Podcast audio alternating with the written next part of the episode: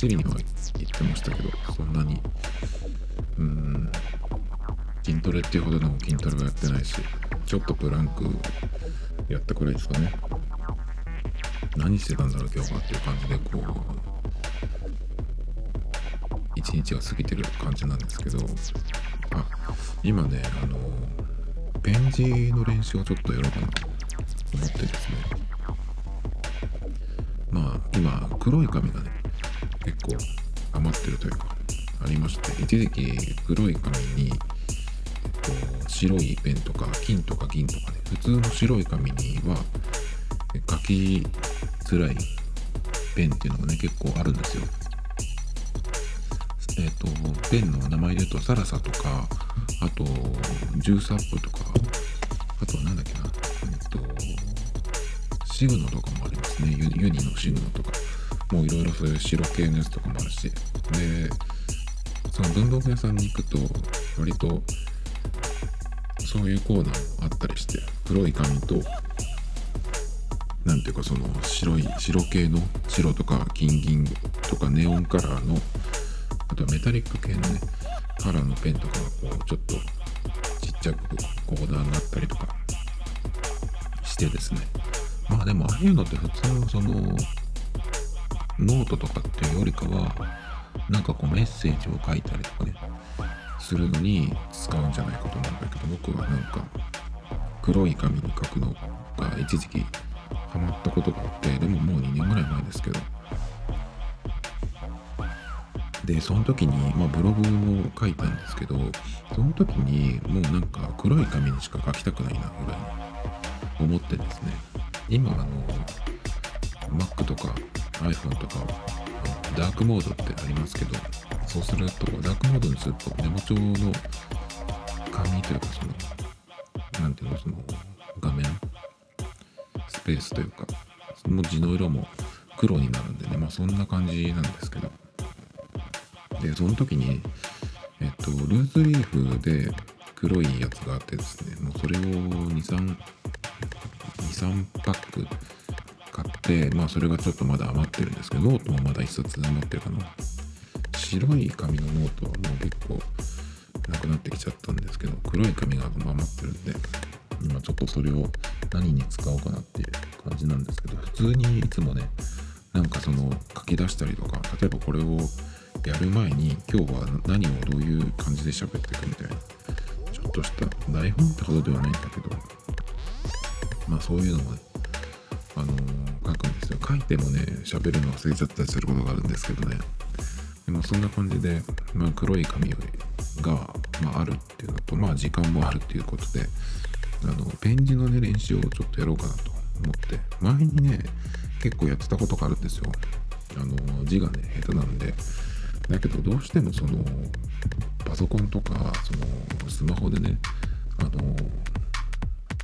文字入力して、送るとかっていうのが、まあ、もう当たり前ですけど、まあそうは言っても字は書かないといけないことが、まあ、仕事してたりするとね必ず発生するんで全然字書かないとかっていう人いますけどたまに。なんかでもまあ身の回りではいないけどどっかでそういうなんかネットとかで見てるとそういう人もいるっていうんだけどどういう生活してると字書かなくていいんだろうとは思うんですけどね、意外となんかその芸能人でも番組出る前にそのアンケートがあったりとかしてね。でそれをまあ手書きでま普通に書くっていうのはあるみたいだから意外と字を書くとかっていう人もいたりするんで本当に字書かない人ってどういう環境なのかなとか思うんですけど。あとねまあそういう、まあ、仕事でも何て言うのかなそのなんか書いたりするのに長文とかってことはないですけどなんかねこう書類とか伝票とか記入する時に字を書かなきゃいけないんでその時にねまあ読めないような字じゃないんだけどやっぱそのささっと書いて綺麗に書ける人を見るとねいいなっていうふうに思うんですよね。あと大人っぽいなっていう大人っぽい字。が書けるこうささっと書いてそういう字が書けるっていうのがいいなと思ってそういうふうになりたいなと思って結構僕でもそのペン字というか字の練習いろいろやりました。もう10年ぐらい前から10年経ったかなわかんないけど。結構やってその時はねえっといろんなその本をやりました。ねこの話だけど前にしたような気がするペン字の話って。でまあ結局はいろいろやったんだけどいろいろやってでしかもど本もねあの選んだ方がいいっていうことに気がついて。でまあボールペンもいろいろあるじゃないですか。その油性のペンでもいろんなのがあるし油性以外に水性とかゲルとかねいろいろありますよね。そういうのをいろいろ買いました。でいろいろ試して。で字の練習といえばまあ最終的にはその油性のあのボールペンで、えー、何は何のペンを渡されてもささっとこう書けるようになろうっていうのが、まあ、目標なんですけど。だけどまあ字の練習といえば鉛筆だろうと思って鉛筆も結構いろいろ買った時期が1本これいくらくらいするの ?1 本100円とかじゃないよな結構なんか高級な鉛筆とかもあるんですよ。行くと文房具屋さんにそれをなんか片っ端からバラで買えるやつとかもあるんでねハーバーカステルとかあとステッドラーとかにああいうなんていうの輸入物とかデザインも良かったり好きだったりするんでそういうのも買ったりとか。あとビッグとかねあともう一個なんだっけかな。普通の木じゃないんですよ。鉛筆の素材が。そういうのがあったりしてね何ていうメーカーだっけかな。海外のやつですよ。あの鉛筆削りで削った時の感触も違うんですけど。まあそういうのもなんかここは凝ったりしていろいろ買ったりしたんですけどね。まあ結局今のところはえっ、ー、といろんなボールペンで油性ゲルいろいろ問わずいろいろ使ってますけど。でまあ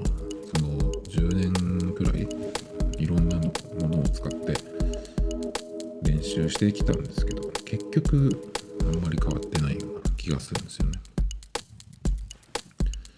あの習字みたいになっちゃうとなんかその意味がないかなっていうかねその今って結構インスタとかでそのペン字の上手な人とかね、まあ、趣味でやってる人もいるし人に教えるような人もいるしそういう人がこうお手本みたいなのねこう書いて出してたりするんですけどあの大体その一文字を結構ゆっくり書いてるっていう感じがするんですよ。普通の字って例えばそのさっき言った仕事で、えー、なんかをこう書くような場面だとそんなにゆっくりは書かないじゃないですかやっぱり。ささっと書く。あとカウンターでなんか受付とかで何か記入しなきゃいけないっていう時も、まあ、待っててこう見られてるのもあるので割とこうさっさと書かないとっていう感じなんですけどだからああいうところでこうささっと書いてまあそれなりのというかねこううんなんていうかこうできれば大人っぽい感じの字を書けるようになりたいなっていう。あとね一番普段ひどいなと思うのはねあの宅配を家で受け取るときに今ってね、印鑑よりもサインしてくださいとかって方が多いんだよね。印鑑もあるか。その宅配業者によって違うんだけど、まあ、印鑑ポンって押すのが一番まあ楽なんだけど、家の場合はね。ヤマトなんかはね、あの、今は、なんあの端末を渡されて、これに爪で書いてくださいっていういうとこもあったし、今日、どこだっけな、郵便局で受け取ったやつは、あのボールペンを出されてそこに書いたんですけどああいう時って早く書かないとと思うから本当になんかあのー、日本語だからちょっとおかしいけど英語のこう筆記体の最後こうさーって書くぐらいのこうスピードで漢字でフルネーム書くんですけどまあ一応その、えー、自分の名前らしきもので、この紙を汚しましたよぐらいの感じになっちゃうんですけどね。ああいう時にもあのスピードで書いても整った字書けるようになりたいなと思うんですけど。まあそんなのもあって、まあ、結局おそらくだけどもう僕の場合は、まあ、練習しても一生変わんないんじゃないかなっていうのがちょっとあったんですけど。でもそれでももうちょっとやってみようかなと思って今ちょっとね、ー、ペン字の練習をしようかなと思ったとこなんですよ。でその時にあの、何をお手本にしようかなっていうのがあってですね。でよくインスタで見てる人で2人今この人のこの人とこの人の字いいなっていうのがあって1人はね片田真知子さんっていう片田真知子さんね。カタカナで、あの、検索してもらうと出てくるなんですけどその片田さんっていう人の字がいいなと思って片田さんはなんかその本も出してるんですよね。何年前かな。ちょっと前に出して。でそれも分かったりして。えー、結構ねあの参考にはなるけど同じように書ける使っつったら全然そんなことないんだけど。で片田さんのインスタはその字のこうお手本みたいなのをその動画でも出してくれてすごいこうこういう感じで書いてるんだっていうのがね見れ見えていいんですけどあと片田さんが飼ってる猫がね可愛いんですよね。それがたまに出てくるのが良くてあのインスタを見ることもあるんですけどあともう一人最近ねえっといいなっていう人がいて何ていう人だっけな。名また忘れちゃいましたけどその人もその人の字の方がなんか最近はいいかなっていう感じがちょっとしてますね。でその2人とも結構まあ毎日のように何かしらねこうそのお手本的な書いた文字を上げてくれるんですけど。ただねあのペン字の練習をしようと思ってそのお手本にしたいなっていう感じでその人たちのね、うんと、書いたものを見ながら書こうっていう風になるとちょっと目的とは違うんですよ。っていうのは一文字ずつあるいはまあたまにその文章というか一フレーズみたいなのあるんだけど、まあ、僕がそのやりたいというかこういう風になりたいっていうその理想はまあ大体横書きでだろうな、まあ、文章ってほどではないけど何行かこうささっと書いたやつが、まあ、整って見えるっていう風になりたいんで割とねこのインスタとかで見るとちょっとその一文字でずつだったりするんでね。でこの文字をこういう風に書くと、バランスよく綺麗に見えますよみたいな解説がついてたりするんですけど、まあ、それはそれでありがたいんだけどちょっと今その、えー、やりやりたいというかね目指しているところとはちょっとお手本としてはねちょっと足りないんでじゃあ他にちょっと探してみようと思ってえっとまあ前はねよくあのツイッターでそういう人をねフォローしてたんですけどそのアカウント自体ももう消しちゃったんであんまりそういうのを見てないんですけどその時はね結構一筆線っていう縦の短冊みたいなやつにまあいろんなその万年筆で書いてるような人が多かったんでうんこの人ね字いいなっていうの人がいたら結構フォローしてたりとかね、まあ、あとはこうリストに入れてたまに見たりしててお手本にしたりとかねしてたんですけど。で今回はねそのなんかお手本的なのないかなと思ってあのインスタでねあの検索してみました。あのハッシュタグでペン字とかペン字練習っていうって探したんですけどそうするとねまあ Twitter でそういうの見てた時もそうなんだけどなんでかわからないけどねちょっとこうその書いてる文面とか文章がねなんか暗いのが多いんですよ。あとまたはねあのなんか説教臭い文章というかねこれは何でなんだろうなっていうのはすごいねあのいつも疑問なんですけど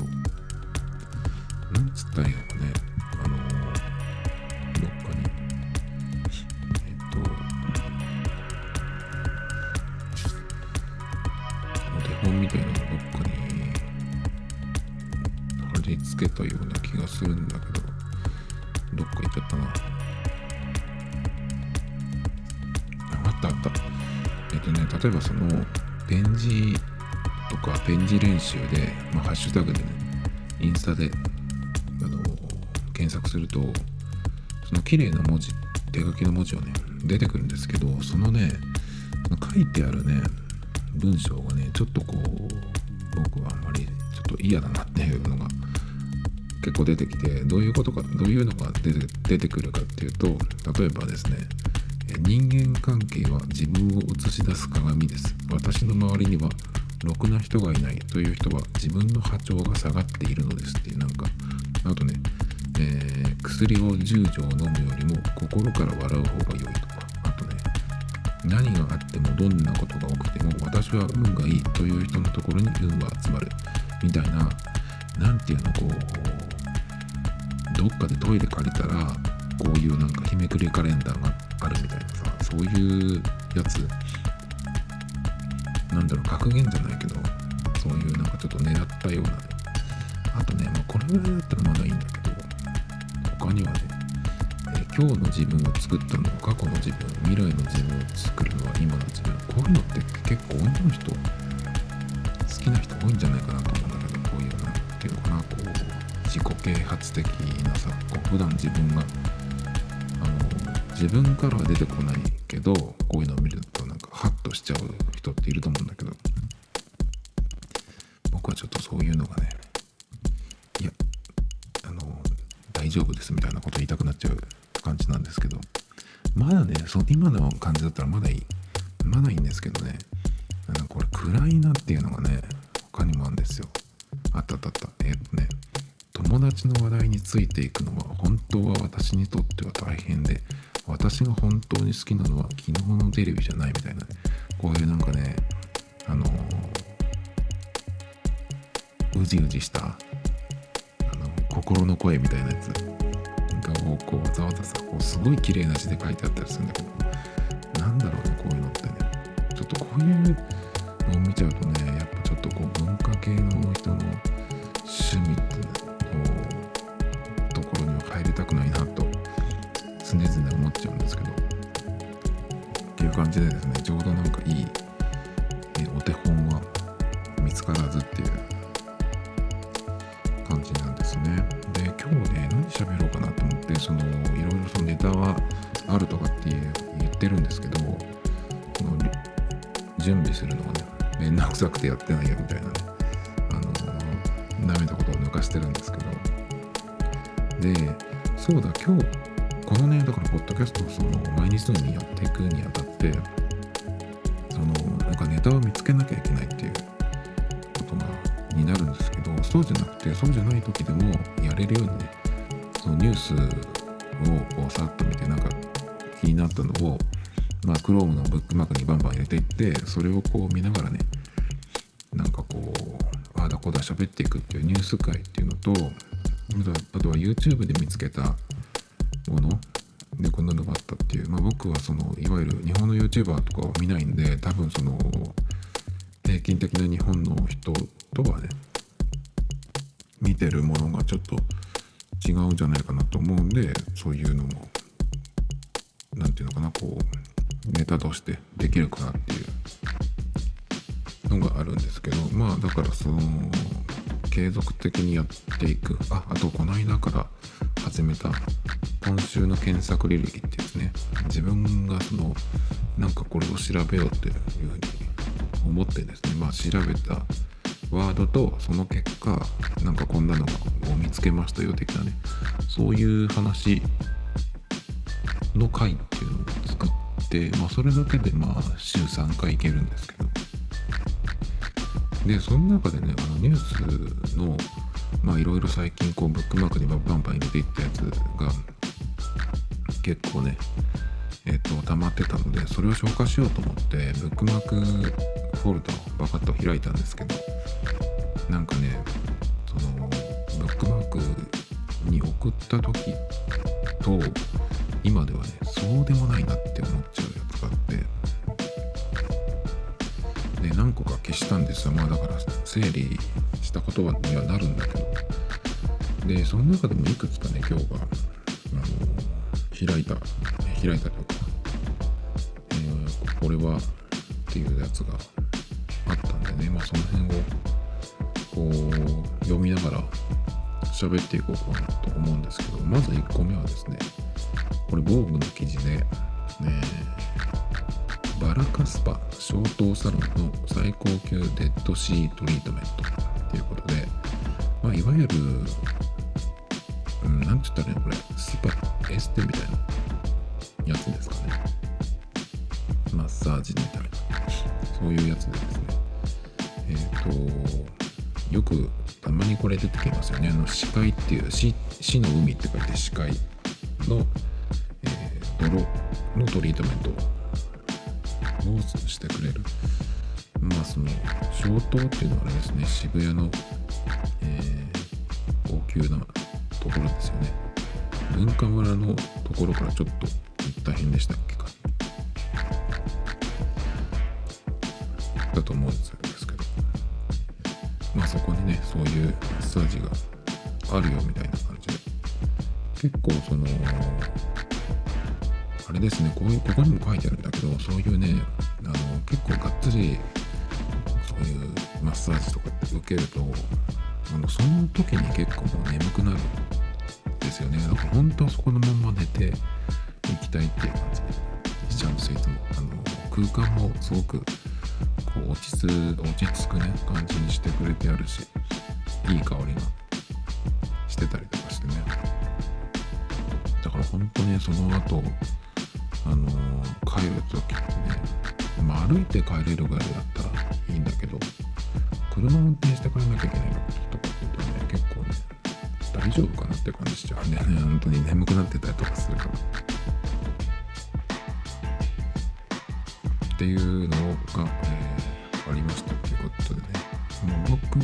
はあんまりこういうなんていうのかな。隠れがエステみたいに、で聞くとですね割とそのいやらしい方をこう、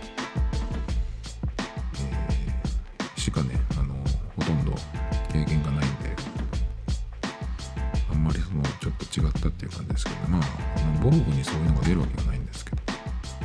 でもねあのあ、まあ、でもこの話いいか。メンズエステに行くとあのね前期の大切さっていうのをねあの身をもって、えー、教わるってことはないけどねあの分かる。分かります。特に男の人は。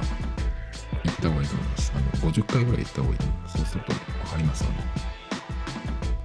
中国系のねそういうお店に行くとあのマッサージが非常にね力強いんですよすごい最初から。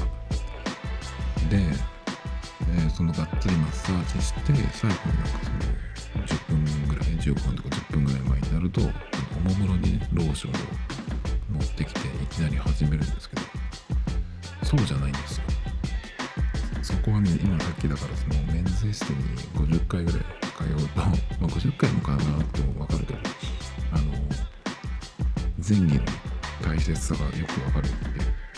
ふうに言ったのはその中国系のそういうこう、まあ、マッサージをガーってやってしっかりねしかもでそっから急にその風俗的なねあの方にいきなり変わるっていうのはこれは分かってないんですよ。そうじゃなくて最後にそういうのがあるんだったらそこまでのマッサージの間にこうなんか高めていくようなねそういうこうタッチをしていかないと意味がないんですよ。っていうね、話をここでしてもしょうがないんだけど、違う番組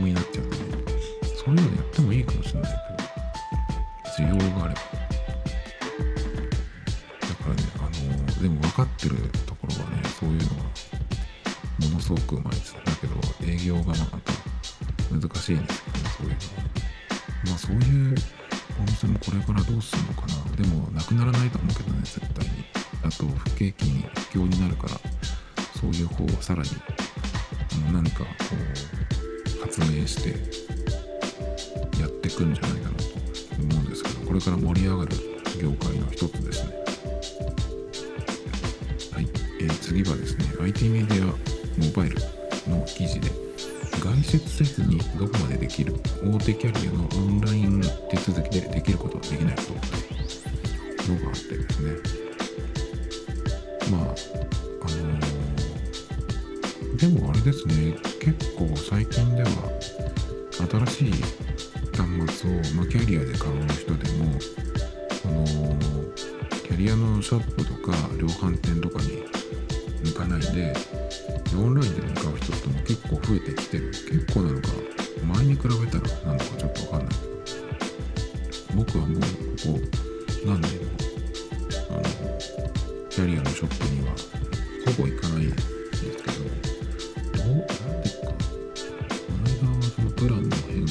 るっていう時にえっとウェブでやろうとしたらショップに行ってくれみたいなのが出たんですよ。それはねなんか YMAX をその時契約してたんでそれってあの au なんですけどスマートバリューっていう YMAX を契約してると YMAX とかあと固定回線で au のを契約してるとあの携帯料金の方の割引が入るっていうねそのなんか紐付けそれを解除しないとダメだみたいなことがあったんですよね。でそれをするのにあのなぜかキャリアショップに行ってくれそこじゃないとできないっていうのがまあその文明が出たんで行ってきたんですけどそれぐらいですよねキャリアショップに行くと行って新しいあの携帯を買おうとするとらないねオプションに入れっていうふうにすごい言うんですよ。あれあれ入れこれ入れみたいなね。ででも当然ねそのオンラインで同じものを同じプランで買おうとするとそんなのは入れなくてもいいんですよ。だから一回ねその何年前かなもう45年前だけどそのキャリアショップに行って新しい iPhone に変えようと思って。だからと Apple Care とあと何だっけかなその au のなんかいらないあのサービスに入ってくれとかっていうふうに言われていらないって言ってって言ったらねあのなんか向こうの人がねフリーズしたんですよ。みんなだからそれで入るんでしょう。ねだけどそれって別に入らなきゃいけないものじゃないから断れるはずなんですよ。で Apple Care もなんか入った方がいいとかね入まあ入れみたいな感じ？で言われたんだけどまあ僕今使ってる iPhone8 プラスは後ろがもうバリバリに言われていてまあちょっと一部中も見えそうなぐらい感じになってね。まああの背面全部をカバーしてるからまだいいんだけど結構もうカメラの横とかね結構やばい感じになってるんで早く帰ろうよっていう話なんですけどまあそれそこを割る前はあの一度も割ったことなかったしあと前面もね一度も割ったことがないんで大丈夫っていう話感じでまあ Apple Care に今回も入ってないんですけどでね Apple Care だけじゃなくてその au のなんとか、うん、サービスみたいなやつよくわかんないけど入れっていうやつがあってでこれは入ってその1ヶ月だけ入ってくれてで全部やめてくれていいからっていうふうに言われたんですよね。まあ、結局向こうのその契約の活稼ぎなんだけどでその契約してまあそれはいいとしてあの解除するのにその手続きは店ここにまた来ないとダメだっていうふうに言われてねあのウェブでできないって言われたんですよそんなの嫌だから あのどっちも入らないってだから端末だけ契約してほしいっていうふうに言ったんだけどまあさっき言ったみたいにそしたらフリーズしまして向こうの方がそんな人はいないみたいに言われていやいやいやって。だってオンラインでやればそうやって買えるんだから別におかしなことじゃないわけじゃないとは言わなかったけどこれもうダメだなと思ったんで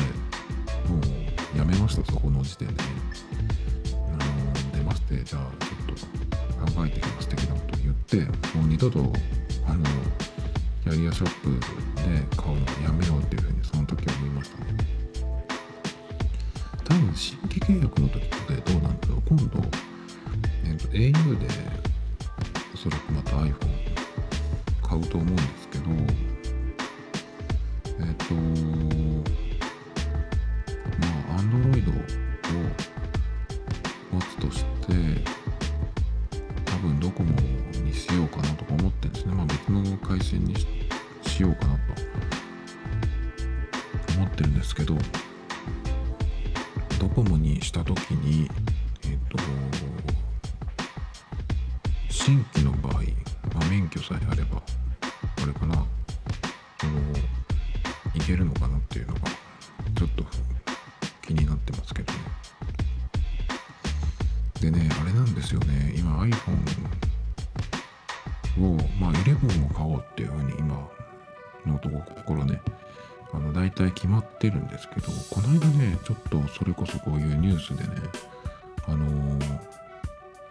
次に出る iPhone12 カッコ仮みたいなやつがあの、ノッチはあるんだけどかなり小さくなるんじゃないかみたいな。ね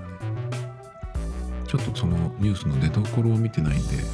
まあ Mac お宝だったらかなり信憑性があるかもしれないんでお宝で出てたら結構そのその通りになるかなと思ってるんですけどちょっとまだそこまで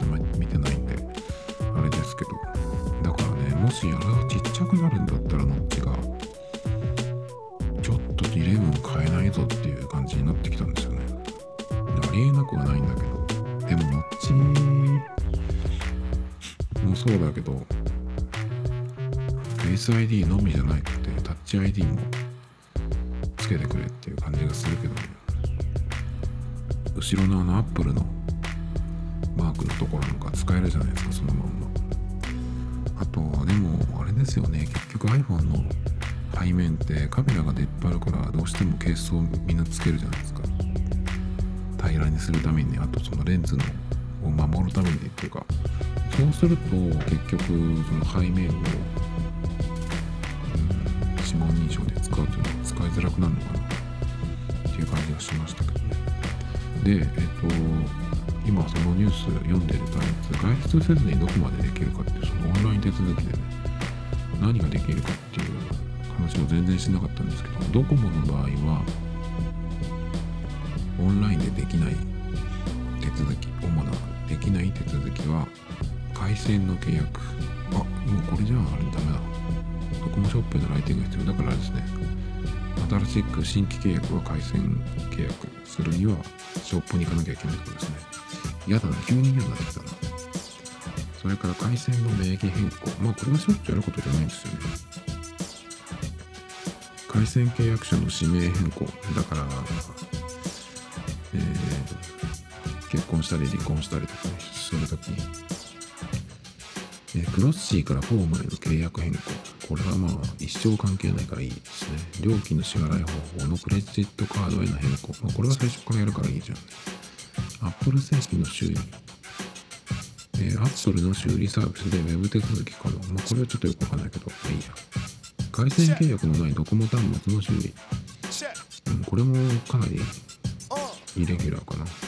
ドコモ純正の周辺機、オプションの修理。まあ、それはそうだよね。まあ、だからその家に、えー、取りに来てもらって送るっていうサービスはやってないよっていうこと。まあだからどこまで言うと、まあ個人的にこの中でそうかと思ったのはまあ回線契約。だから新規のやつだね。うん、それくらいかな。次、au。au が、えー、回線契約。同じですね。回線の名義変更も同じ。回線契約者の氏名変更。SIM カード単体での新規契約。MNP を組む。っていうことは、え、SIM フリーの iPhone とかを買って、SIM カードだけ欲しいよっていう場合ね。もう、えー新規の場合は、えーキャリアショップに行かないといけないということですね。でももキャリアショップなんてこのコロナ後は無理でしょ。どう考えてもね。変わるのかな。今これはそのコロナの影響でそのなるべくねそういうところに行かないようにっていうことから、えー、とこの記事が書かれたんじゃないかなと思うんだけどまあ現状はねこういうことだよってことですね。えー端末の修理それから、えー純正の周辺機器オプション品のまあこれも修理ですねソフトバンクの場合の、えー回線契約名義変更指名変更それから SIM カード単体の新規契約だから新規の場合は必ず、えー、と来店が必要と思いうことですねまあ本人確認っていうことですね。まあしょうがないですね。嫌だな結構な時間を過ごさないといけないですよ。そこで。2 3 0分かかるんじゃないですか。なんとかしてほしいな。機種変更時のクレジットカードによる。あれね。まあだから新規契約と修理はダメってことだね。っていう感じです。だから新規はねそうか。なんか嫌になってきたな急に。それを考えると SIM だけえっとウェブで契約できるっていうその三大キャリアじゃないところはいけるんですね多分。聞いたことないようなところだけど。だけどああいうのって結局そのドコモとか au とかソフトバンクのその回線を借りるっていう形になるんでやっぱりちょっと遅くなるっていうそのサブ回線ですよね。だからちゃんとした回線を欲しいっていう場合は、えーお店に行かないといけないってことですね。ダース・ベイダーみたいな格好をしていけばいいのかな。まあそれだと入れてくれないけどね。次、えーハイプビーストの記事で NBA がシーズン再開に向けて協議中ということで、えーまあ NBA もサッカーもそうですけど、今ね、できないということで、あのお休みになってるわけですけど、えー当初ね、中断期間は少なくとも30日間としていたものの、アメリカ国内でのその感染状況により、未だ再開の目処が立っていないようだ。まあ当然だよね。えっ、と、あれですよね、だから NBA なんてその、屋外、屋内でやるから、選手もその、バシバシ体を当てるわけですね。だけど、そのやるって決めた時まあ今のところは全く目処が立ってないわけだけど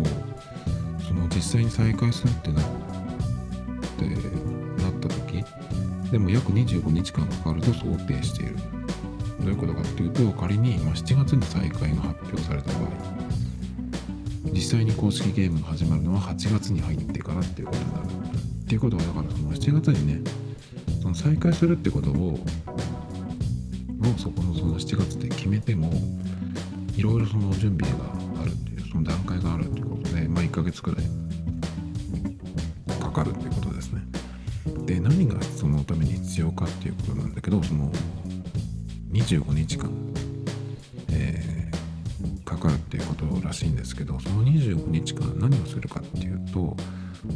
その各選手が一定期間その社会的距離を置いて11日間の個別のワークアウトを行う。でその後、まあ5対5のゲームをプレイできるというクリアランスが得られれば14日間のトレーニングキャンプが行われるというということで、まあ、当然そのまずできるかどうかっていう最終チェックを.えーやるっていうことですね。やるぞと決めた後。でさらにまあそのこれだけ中断してるんでそのトレーニングをね各チームがやる。まあその各チームそのトレーニング自体も今できない状況なんでまあそこでやっとできるっていうことなのかな。まあ14日間のそのキャンプをね行うっていうのがまあ今のところ。まあ明度は立ってないけどやるとなったらそのくらいの時間を要するっていうことが決まってるらしいですね。アメリカでえっとこのぐらいの感じなのでで仮に7月に再開が発表された場合っていうことは5月6月はないっていうふうに思っていいのかな。まあ NBA は僕全然見てないんだけどまだそのぐらいの時間はかかるっていうふうに想定してるっていうことかなアメリカでも。最近はなんかちょっとニュースをアメリカのニュースを見てるとちょっとこう何て言うのかな。こう先が見えてきたみたいなことをね、まあ、ニューヨークの市長なんかも言ってたりした気がするんだけどそれに比べると日本のやつはねあのこの間ねえっ、と昨日だったかな。僕は静岡に住んでるんですがあのこれありえないだろうっていうね今の段階でこれっていうのがありえないだろうっていうそのニュースがありましてえっとどこだっけかなどっかに。ああったあった。えっとまあ静岡市のニュースなんですけど飲食娯楽飲食娯楽対象に休業要請方針静岡市長が正式表明っていうタイトルの記事なんですけどえっとまあねその静岡市内でも市内のねその事業者に休業要請を行うっていう、まあ、表明をしたっていうことででどういうふうにするかっていうことなんだけどまあ他のね自治体でもやってるように飲食業と娯楽業ね娯楽っていうのもあれですね。だから夜の方ですね。でも結構今は静岡の繁華街も人はあんまり歩いてないみたいな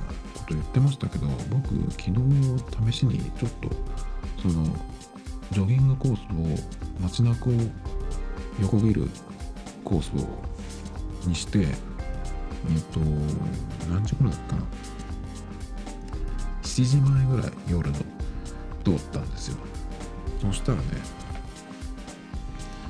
あのまあその辺っていうのは県庁とか市役所市役所が勤してくるね。公務員の方もいっぱいいて。いっぱいっていうかまあ普通にいてね。で百貨店とかが閉まってるものの、ま、一応明かりがついていて他のお店もまあやってないとこもあるけどやってるとこもあるっていう感じなんですよ。で人通り自体もね大して普段とそんな変わらない。あの都心にいる人だといっつもその今言うそのソーシャルディスタンスこれやめた方がいいと思うんだけどこの言い方2メートル開けろってやつね。それが全然その保たれないぐらいのスペースでいつもどこに行っても大体こう人がいっぱいいるじゃないですか。まあそれに比べると、まあ、静岡の街中なんてねあの空いてるね。人いないねっていう感じ。すると思うんだけどまあでも普段から静岡に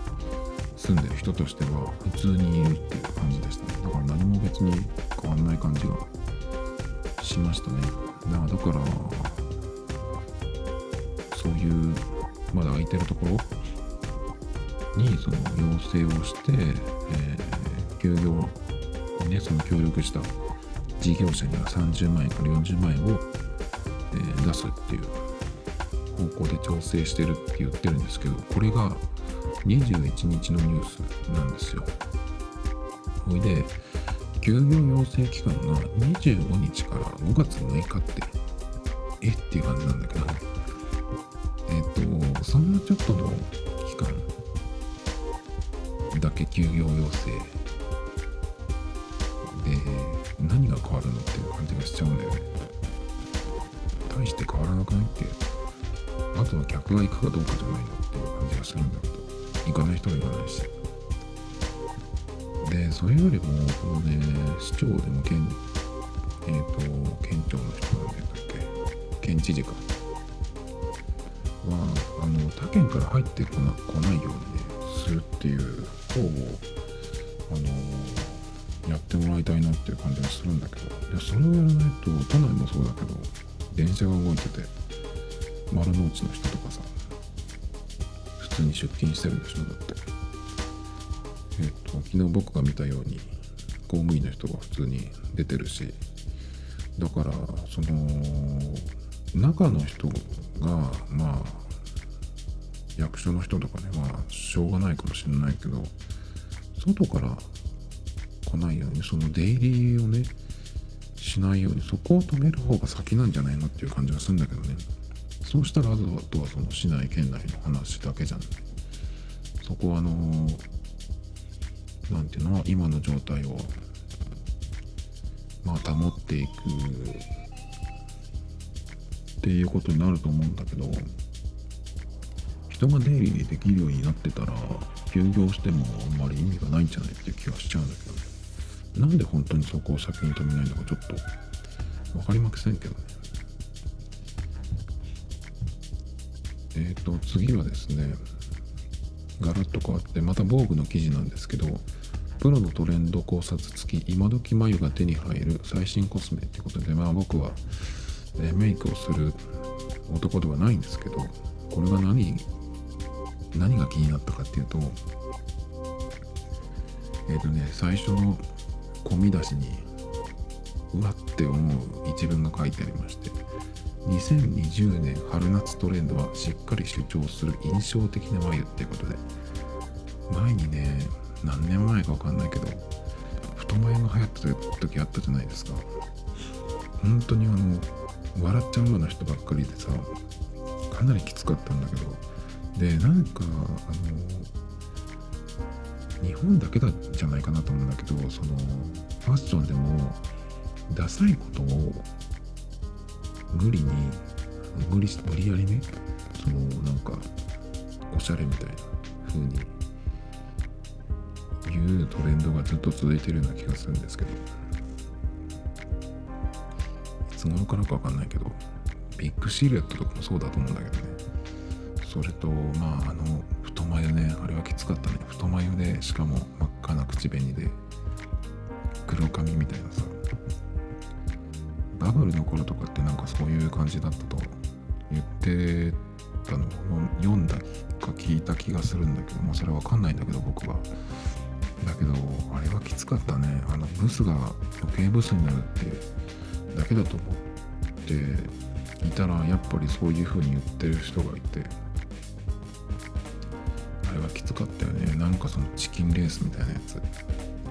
あれがまたなるのかなとか思っちゃうとね結構辛いですね。本当にあの時期はねきつかったです。だってさ芸能人とかでも太眉でさ真っ赤な口紅とかって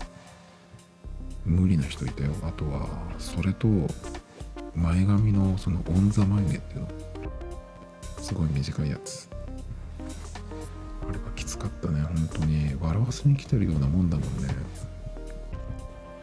勘弁してくれよって。思うけど。でさああいう人メイク髪の人でさと付き合ってる男がさいるんだよね世の中にはね。いたんだよね。絶対無理だよなと思って。どうやってあんなさあのあんな顔のやつとセックスできるのって思って。無理でしょ。あの世の中には1回ならできる人1回も無理な人、えー、2回あ2回目だから1回もできない人1回ならできる人それ以降もできる人っていうふうにまあ分かれてるんですよ僕の場合はね。1回も無理な人っていうのはもう本当にあのもう嫌ですっていう感じかな。ただでもいらないっていうぐらいの感じ。で1回ならできるっていう人は、うん、その生理的に無理じゃないけど、うんと、自分が男だから相手が女っていうことで、まあ、1回なら多分できるっていう感じ。だけど、まあ、2回目からもう多分無理です。立たないと思いますみたいな、ね、感じなんですけど。で2回以上できる人はあのーこちらからあの付き合ってくださいって言いたくなるよね人だと思うんですけど。まあこのねあの時の太眉あの美人でもない人の太眉はねあの回もできないぐらいの感じが多かった。もうボーダーラインだね。一回できるかどうか。ぐらいの感じだったんで、ね、本当にきつかったんでねあれはもう二度と流行ってほしくないなと思ってたんですがちょっとここにね2020年春夏トレンドはしっかり主張する印象的な眉ってね今結構そのやっぱマスクをね世界的にみんな必要になってるんでそうするとやっぱりその目元の印象がっていうことでね眉毛はしっかりっていうのもなんかあるんですけど。いやー頼むよ。眉毛で本当に変わるからね。やめてくれよっていう感じですね。次。 Engadget 日本版。漫画アプリヤンジャンローゼンメイデン。や、うまるちゃん。地獄先生ぬ～べ～などを全話無料公開。ということで、うんと、ヤングジャンプですね。ヤングジャンプのアプリがあるんですけどそこでね、うんと、今、えー、5月の6日まで無料で結構なボリュームの漫画がね全巻無料とかっていうのでいろいろ読めますよっていうことですね。僕普段漫画読まないんですけどこの手のニュース1回3月ぐらいにあの取り上げたことがあってその時はね、まあ、小学生用のやつでジャンプ少年ジャンプとのなんか最新刊だったかなんだか。一部とあとコロコロコミックかな。それもなんかウェブで無料で読めますよっていうね。その在宅支援っていう感じでやってましたけど結構それよりもこのヤングジャンプのやつはあの太っ腹な感じですごい出してますね。ただ僕はね漫画をえっとまずそんなに興味が湧かないですであの読み出すと普通これ逆だと思うんだけど活字の本は全然読めるんだけど漫画に関しては開くと眠くなるんですよちょっとすぐ疲れてきちゃうんですよ。でやめちゃうっていう。あとはまあ絵でちょっとこう入っていけるのと入っていけないのと。あったりするんですけどまあちらっとこう見たんですけどやっぱりそんな感じでちょっと頑張ってトライしてみたんですけどまああんまり変わらなかったですね。前にあのアベマ t v でこのねこの中に入ってるやつで「ひもとうまるちゃん」っていうやつがあるんですけどそれのアニメを見てたらちょっと面白かったんでえっと結構見た見たんですけどその中で。そのねうまるちゃんっていうのが入ってたんでちょっとへえと思って、えー、取り上げたんですけど。まあでもそれも特にそんなにあの進まなかったですね。ペラペラっと見て終わってしまったんですけどまあ漫画ヤングジャンプがね結構な量を無料で読ませてくれるということで5月6日までなんでまだ2週間ぐらいあるありますよっていうやつですね。次、えー、 roomie っていうサイトからですねパスワードなんだっけ？はこのノートでなくなります。っていうやつで、えー、パスワードを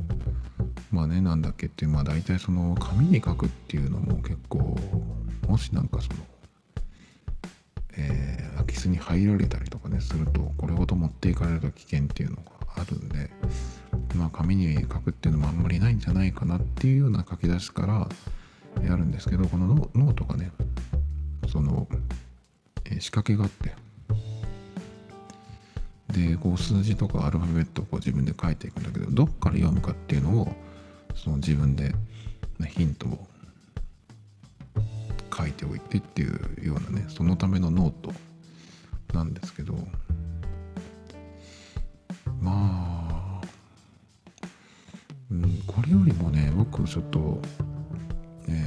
スワードに関しては大体まあ iCloud の方に入れてあるんでそれとまあテキストメモにも書いてまとめて書いてあるんだけど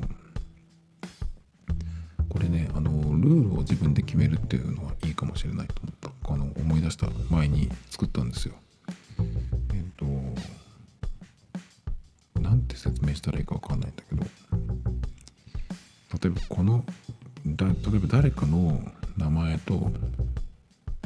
えーなんだっけ。誕生日とか生年月日。普通そういうのやめろって言うじゃないですか。だけどそのフルネームと生年月日全部使うんじゃなくてフルネームの中のどの文字を使う。でえっ、と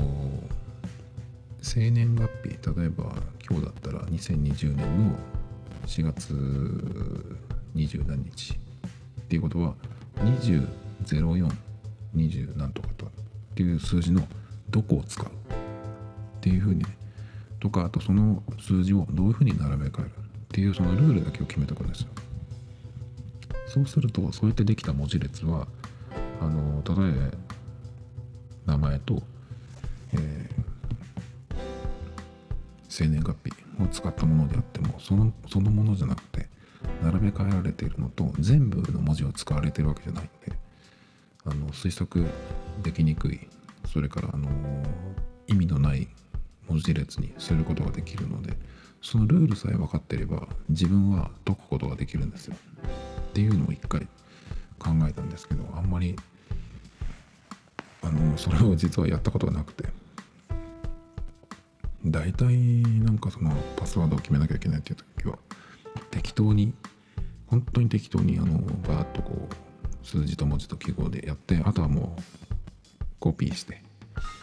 ブラウザに覚えてもらってそれからテキストメモにすぐ貼り付けてっていうだけですね。全然頭には入らないですけど。このパスワード問題はねなんとかならないのかな今後っていうふうに思いますけどね。まあ生体認証がもっとねこう例えば瞳で解除するとかそういうふうになってくるともっといらなくなるのかなとか思いますけどね。いろいろ日々日々じゃないけど年々増えていくんでなんかいい方法があの画期的なね画期的な方法があのできるとセットでねあのそれをこう突破するみたいなのが出てきて出てきちゃうと思うんでやっぱりそういうなんか自分なりのルールとかの方がなんかいいのかなとか思ったりしますけどね。Tomito Times Podcast. This program was broadcasted you Anchor FM.